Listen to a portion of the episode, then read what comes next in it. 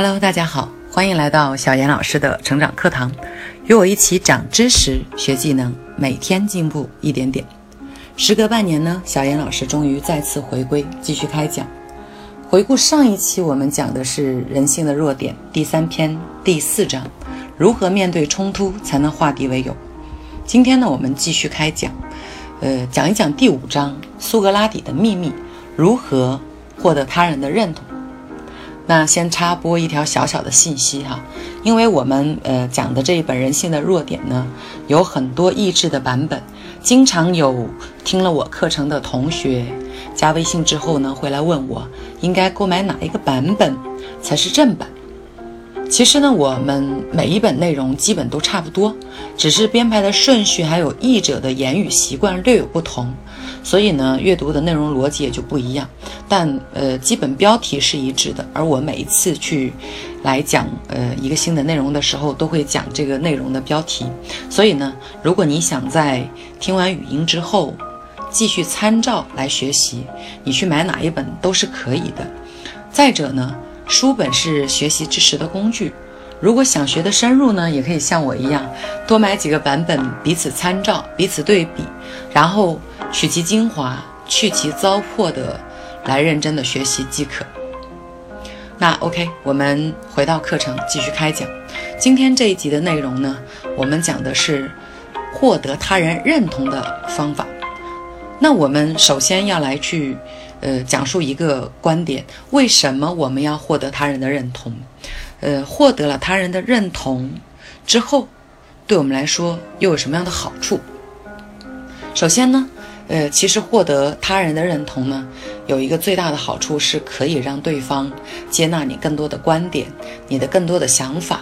那么在原文上呢是这样讲的，就从心理学上来讲，一个人在向你说不的时候，他的所有的骄傲还有个性呢，都会要求他忠于自己的反应，甚至他全身的组织、他的腺体、他的神经肌肉，都会处于一种呃对抗的状态。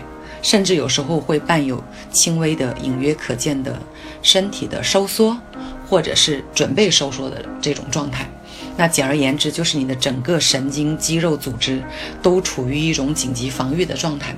这种状态产生的原因呢，很有可能，很有可能是来自于我们呃原始社会的时候，当我们去跟另一个种族或者呃另一个。人群交流的时候，我们的答案，我们获得的答案是否定的，那么我们就要做出，呃，与他对抗、与他打的这种准备。所以呢，你的整个的身体会出现肌肉收缩，会出现准备呃对战的这样一种状态。那可是当我们去与此相反的状态，就是。一个人在说“是”的时候，我们就会发现他的身体呢会处于很放松、很自然，整个身体的组织呢有一种要前进、要认同、呃比较开放、接纳的这种状态。所以，我们无论从哪个角度来去讲，在人际沟通当中，应该尽可能制造更多的 “yes”，对方回答“是”的这种谈话的氛围。我相信大家都会有过愉快的谈话经历，或者是不愉快的谈话的经历。在愉快的谈话经历里面呢，呃，我们彼此所交流的内容会出现互相赞同，呃，心花怒放，而且呢，越说越多，好像有说不完的话。而当我们彼此交流的内容你总是被否定的时候，就会有一种我不想我不想再讲下去的这种感觉。所以，呃，当你对别人的回复，回复是这样，别人不想再讲下去，而你收到的是 no 的回复的时候，一样会有堵得慌、想要逃的这种感觉。所以一开始交流的时候，一定要努力的想办法让与你交流的对象说出 yes 啊，说出认同的这种呃状态。那么，因为他一开始如果说的就是不，那接下来你可能需要较长的时间、较多的耐心才能。呃，让他这种否定的状态慢慢转为肯定。那无论在生活当中还是工作当中，我们都常常需要通过获得他人的呃赞同来达成某些目标。比如说你希望孩子好好吃饭，你肯定要让他自己愿意吃饭，通过沟通获得他的赞同，而不是强迫他吃。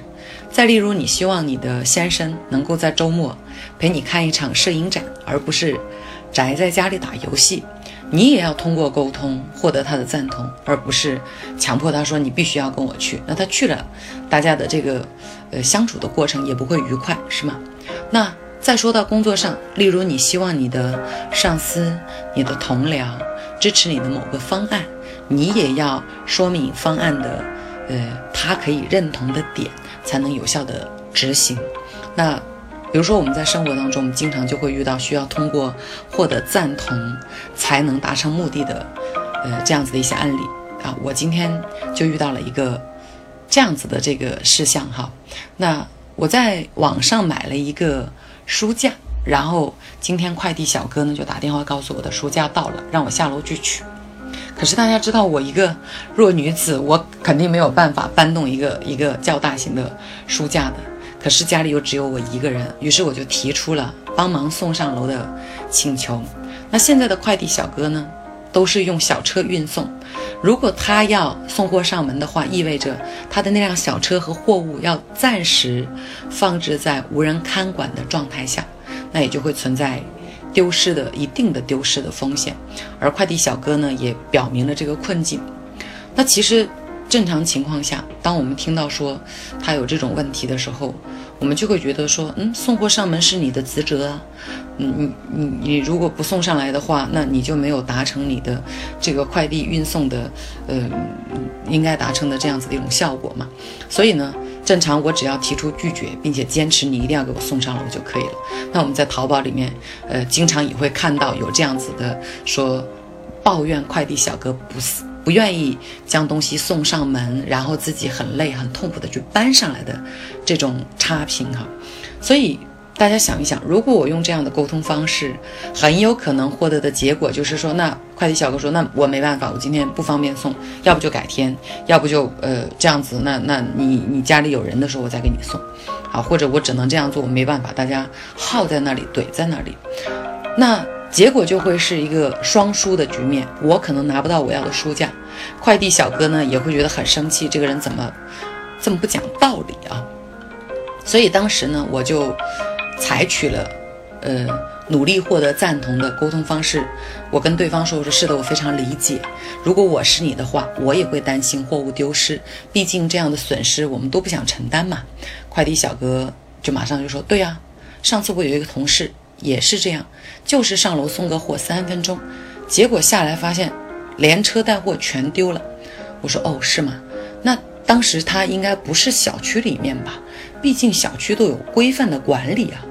然后快递小哥说啊，对，当时呢他确实不是在小区，是在一个呃闹市区啊。我一听。他已经，我已经获得了对方的一个认认同嘛，那我就说，哦，对啊，你看，呃，我们楼下都是大大爷大妈带着小朋友在玩，对不对？啊，那个，呃，快递小哥说是的，我说，你看你旁边就是保安亭，对吗？啊，他又说是的，我说对啊，你看，在这种情况下，大爷大妈。嗯，一般是不会动你的这个货品的。然后呢，旁边保安亭有保安叔叔在，理论上呢，人都会呃顾及自己的颜面嘛，不会去做这样一件事情。而我现在实在是家里没有其他人能帮忙，而我又搬不动，能不能麻烦你帮我一下？啊，最后我又提出了一个，呃，我看他还是有一点不放心，我就又提出了一个建议，我说这样子，要不我下去。我呢，帮你看着快递车还是可以的。你呢，帮我把东西搬搬上楼，放在门口。我说你看行吗？最终呢，这个快递小哥呢，没有让我下楼看货车，呃，然后呢就同意帮我把呃我的商品、我的书架送到楼上了。那通过这样子的沟通，我们就会发现，哎，最终从一个可能会双输的局面，我们达到了一个双赢的局面啊。那快递小哥后来就告诉他说：“哦，他让保安跟保安打了一声招呼，说让他帮忙看一下他的货品。保安呢也也说：哦，没问题，我帮你随便看一下，但我不负责，呃，说帮你看管。但是我们从影响力、从人的角度来去讲啊，一旦对方答应了你的一个请求，他就会，呃，负起应有的一部分的责任。所以呢，最终。”呃，我们通过这个良好的沟通的状态，获得彼此认同以后，达成了大家都想要的一种结果啊。对方在做事情的时候，他心甘情愿，没有暴力，也没有情绪。然后见了面以后呢，呃，彼此还挺开心的聊了两句啊。这整个的沟通过程，大家看多棒！所以呢，无论在工作当中还是在生活当中，我们其实都应该努力的去通过沟通，呃。获得对方更多的认同，最后呢，让彼此都能拿到一些更加好的结果。那在工作当中也是一样，你是普通职员、管理层，或者你是老板，你每天面对最多的，应该就是通过不断的沟通，去获得他人的赞同，才能更有效的去开展各项工作。而其实你面对的环境越大，身边的人越多呢，更要获得的就是他人的赞同。呃，在这里呢，我们这个篇章里面的，呃，书里面的内容讲了一个非常经典的销售人员的案例哈。他说呢，有一个电器公司的销售代表，他所接管的区域里面有一个非常难搞定的客户，他的前任呢，就他前任的销售代表，跟进了整整十一年，这个客户没有产生任何的订单，而他呢，孜孜不倦的又跟了三年，终于这个客户还是跟他买了几台发动机。那理论上，在这个使用过程当中不出毛病的时候话，呃，这个客户会在复采的。呃，销售代表他就天天这样期待的。有一天呢，他就去回访这个客户，说：“哎，我们产品使用怎么样？”客户转脸就说：“说，嗯，我可能不会再跟你买发电机了，呃，发动机了。”销售代表就很崩溃，就问说：“啊，为什么会这样呢？”然后客户就说：“哎，因为你们的发动机太热了，我都没有办法把手放到上面。”哈。那说到这里，我们要我要呃阐述一点啊，发动机一定是会发热的，手呢最好都不要放在上面。那这个销售代表当时也很想这样去说，但是大家注意，如果你这样直接去否定对方的行为，肯定是让对方会不爽的，觉得自己做了一件很蠢的事情，并且接下来如果对方觉得他不舒服，做了很蠢的事情，很有可能接下来他是不会再跟你。产生任何的这种订单，所以呢，这个销售代表呢就直接说了一句：“他说，嗯，是的，呃，先生，我百分之百认同你的看法。如果发动机过热的话，呃，超出了标准，你确实不应该购买。”客户说：“啊，对呀。”然后销售代表说：“哎，你绝对是专业人士啊，我相信你是知道这个电器协会的制造标准呢，发动机的它的温度是可以高于室温的七十二华氏度的。”啊，七十二华氏度约等于二十二摄氏度。哈，客户说，嗯，对啊，我这个我是知道的。销售代表通过刚才的沟通，已经获得了两次的赞同。好，紧接着就问说，你的，呃，这个您的这个厂厂房的温度有多少呢？客户说，大概有七十五华氏度啊，就是我们说的摄氏度二十三二十三度左右。然后销售代表接着就说，嗯，很好。如果这样推算的话，你的二十三度的。厂房的温度加上我的可超出的这个二十二度的，呃，发动机的温度，至少它会出现四十五度的这个温度。那么你想象一下，这个是四十五度的温度的水，你把手放下去，也是感觉会有一点烫的，对吗？啊，客户想了说，嗯，那呃有可能会是这样子。好，所以呢，销售代表说，嗯，对啊，我们我们其实并没有超出，呃，生产的标准，你看对吗？啊，那同时呢，呃，我还是建议您下一次我们就不要把手放到发动机上面，我们远离它，好吗？啊，这个客户呢就笑了笑说，嗯嗯，那好吧。最后呢，销售代表通过获得赞同的沟通，又让这个呃很难搞定的客户跟他产生了大量的。这种订单，所以呢，在这里我们就会发现，呃，让对方说是，并不是说只有在让他认同的情况下，我们才可以发生。当对方的一个观点是，并不那么，呃，让你认同的，也就是说，他开启的这个观点，一一开始也是一个 no 的时候，我们也是有办法将它转化成 yes 的。那善于谈话的人，常常会在谈话的一开始就努力的让对方去说是。那有时候我们也不一定就能遇到这种情况啊。那从心理学上面来去讲哈，呃，当人对你的观点不断的认同，认同到第七个 yes 的时候，他后面的第八个 yes，第九个 yes，就是后面对于你的观点，他会不太经过思考就会去表示认同。呃，这里呢，我就举一个例子哈，我们在线下的培训当中，经常会做一个游戏，我们会让学员连续二十次的来说老鼠、老鼠、老鼠、老鼠、老鼠、老鼠、老鼠老鼠啊，然后呢，等到他一说完，一口气说完以后，我们培训师马上会问一句：猫怕什么？啊，因为老鼠这两个字在你的大脑里一直盘旋，然后你可能会不经过思考的时候，马上就会回复老鼠。所以呢，这是一种，呃，用不好的词形容叫洗脑的技术哈，让你的思维形成惯性。所以获得赞同，获得更多的赞同，让对方说更多的 yes，也是一种帮助你去统一他人的思想。嗯，可以理解成洗脑的一种。技巧，因此呢，其实，呃，获得赞同是有百利而无一害的。获得赞同呢，是能够，呃，意味着我们彼此已经互相理解啊。那被获得赞同的人呢，就会忍不住打开心扉，说出自己更多的这种想法。因此，获得他人的赞同呢，是了解他人的一个美好的途径啊。就像当你听到有人说“是的”的时候。当你听到有人说，不论你的哪种感受，我都可以理解，因为我我如果是你的话，我也会和你一样有同样的感受的这种呃反馈的时候，你会更愿意向他敞开心扉。OK，那以上呢，我们已经清楚的知道，获得赞同在沟通当中非常的重要，有利于持续的呃。交流下去，也有利于建立你在对方心中的好感，更有利于建建立彼此之间的这个信任。生活中呢，会达成一些小目的，工作上有可能增加你的呃业绩，增加你的收入。那么，既然获得赞同，呃，有这么多的好处，那么我们如何才能获得赞同？有没有一些具体的可以实施的方法呢？那这里我们就要讲一讲，呃，开头我们说的苏格拉底的秘密。首先，呃，苏格拉底是谁？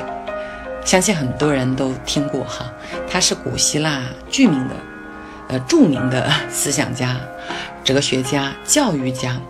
呃，如果你不是那么了解苏格拉底呢，至少你听过他的两位学生的名字，一个叫柏拉图，柏拉图式恋爱，大家都听过对吗？啊，那还有呢，一个叫做亚里士多德，这三位呢，并称为古希腊三贤，而苏格拉底这个人呢，也被西方称为西方的孔子，后来呢，广泛的认为他是西方哲学的重要奠基者。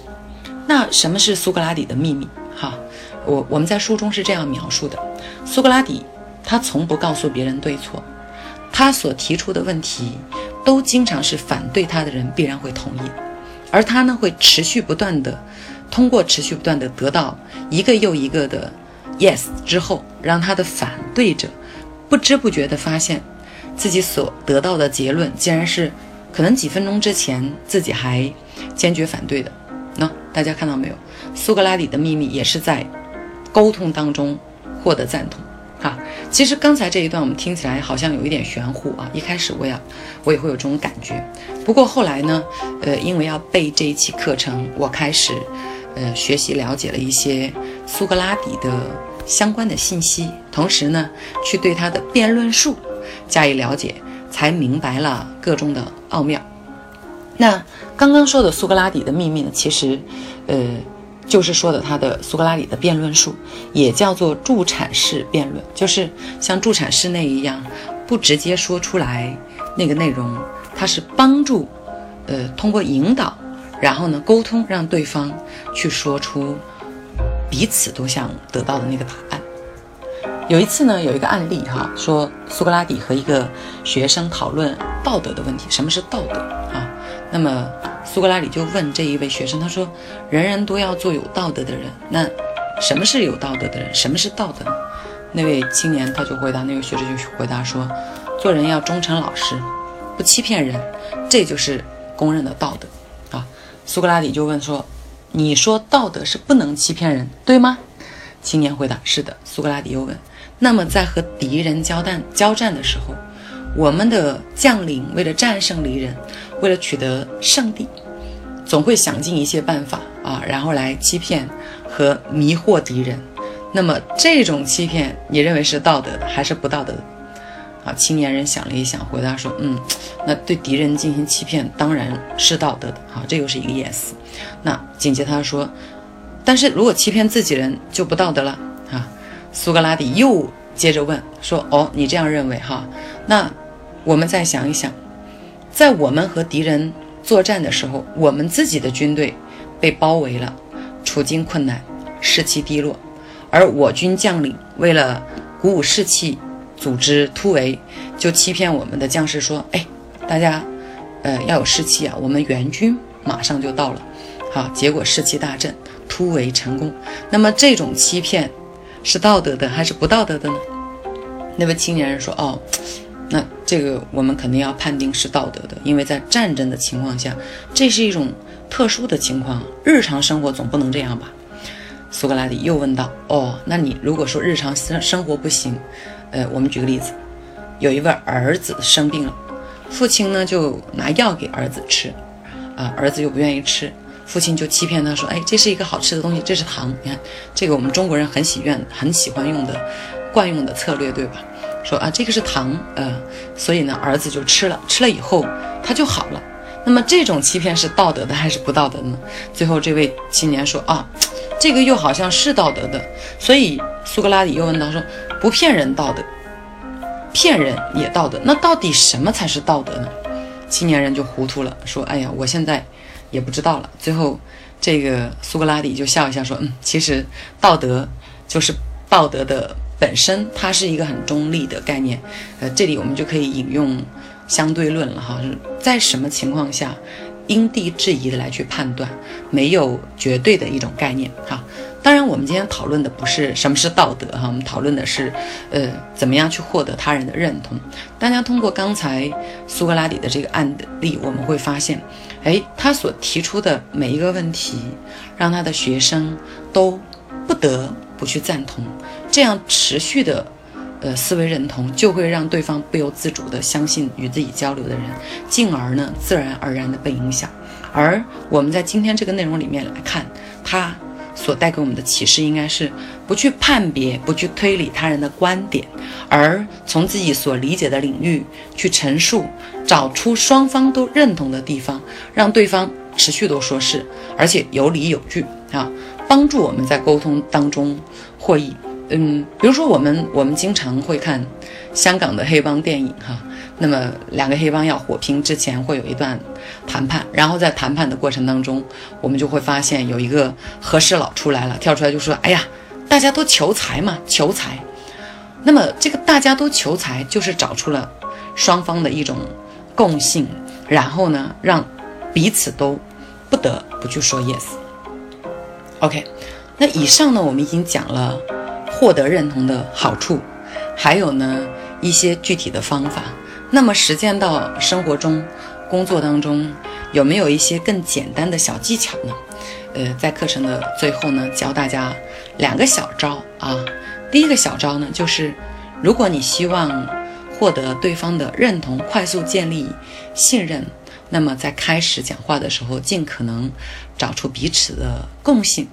比如我们前面说的，哎，我们是同乡，我们是校友，我们有同样的爱好，我们有共同的品味。等等，毕竟物以类聚，人以群分，呃，通过这样子相同点，可以建立更多的共鸣，啊，这个技巧需要你去观察，呃，听听对方的口音，看对方的打扮，然后呢，呃，去了解或者说去关注对方喜欢谈的话题等等。那么第二呢，就是当对方提出的观点与你不一致的时候，尽可能的去表示出你的赞同。还有理解，那么我们的世界就像一面镜子一样，你去展现什么，就会从中看到什么。尽可能多的去对对方表示，嗯，是的，对的，我能理解你的所有的感受，嗯，我我接受你的，呃，所有的观点，并且呢，对他的这个观点表示延续性的这种论证。那么我相信大家在沟通的过程当中，呃。获得的认同越多，送出的认同越多，你们之间的沟通交流的氛围会愈加的愉快，也因此呢，你的好人缘就会随之更好。OK，那么今天我们要分享的内容呢，就是以上这些。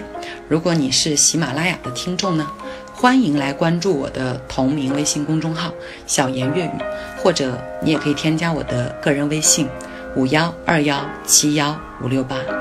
呃，虽然我不一定有时间陪聊，因为呃几个微信都已经快要满员了，每天收到大量的信息哈。但是呢，你可以到我的朋友圈去看一看。